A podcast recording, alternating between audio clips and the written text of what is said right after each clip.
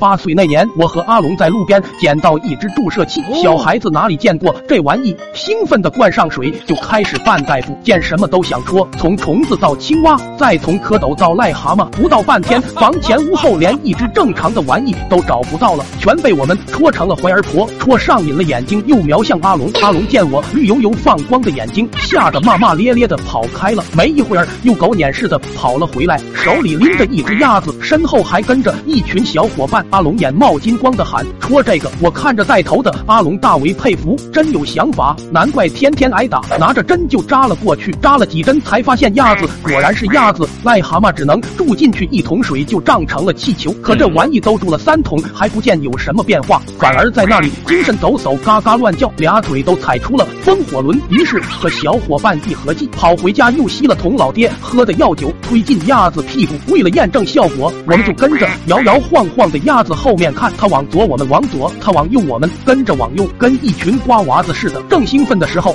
一个不和谐的声音出现了：“你们打我家鸭子怎么了？”完蛋，鸭子家主人来了，是比我们小一岁的小燕。正在这时，鸭子摇摇摆摆再走几步，咕咚摔地上不动。小燕顿时急哭了，跳着脚的说要回去告状，要让他爹拿大棒子呼我们。这哪能行？最后，所有小伙伴忍痛承诺给他买五根棒棒糖、二两瓜子，另加三包辣条，这才把他。安抚住，人是安抚住了，可鸭子还摆在路边。众人想了想，干脆就地挖坑埋了。人多力量大，一行人很快挖出了一个土坑。随后我就把鸭子放了进去，万事俱备，就等埋鸭。可能觉得气氛不够，不知道是谁突然带头哭了起来。这下所有人有样学样，一边哭一边往里面撒土，搞得真跟家里谁去世了似的，闹哄哄的。将鸭子埋好后，又找个木板立个墓碑，写上“小燕鸭子之墓”。一切完毕。有人又觉得哪里不对，阿龙一拍脑袋，恍然大悟，没撒纸钱，没烧香，这一下提醒了众人，所有人全部散开，去周边的坟头找那些没烧完的东西回来。当然，最给力的还是本皮卡，刚好撞见一处新坟，坟头居然有一个新的花圈。有了这玩意，还不在小伙伴面前扬眉吐气，昂首挺胸，啥也不想，扛着就走。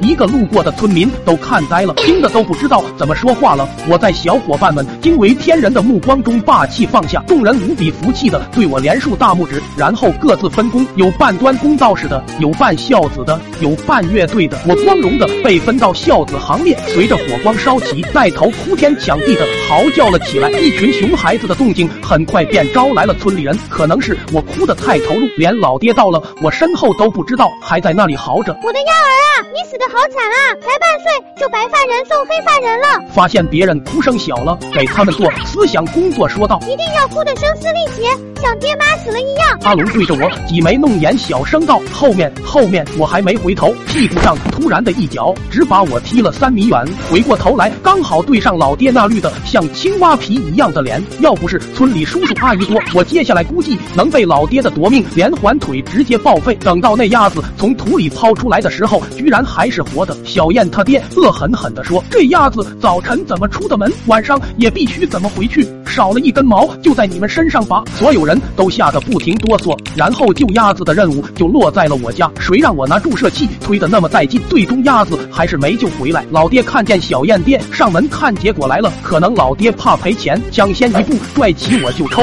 果然那鬼哭狼嚎的声音吓得小燕爹都不好意思进门了。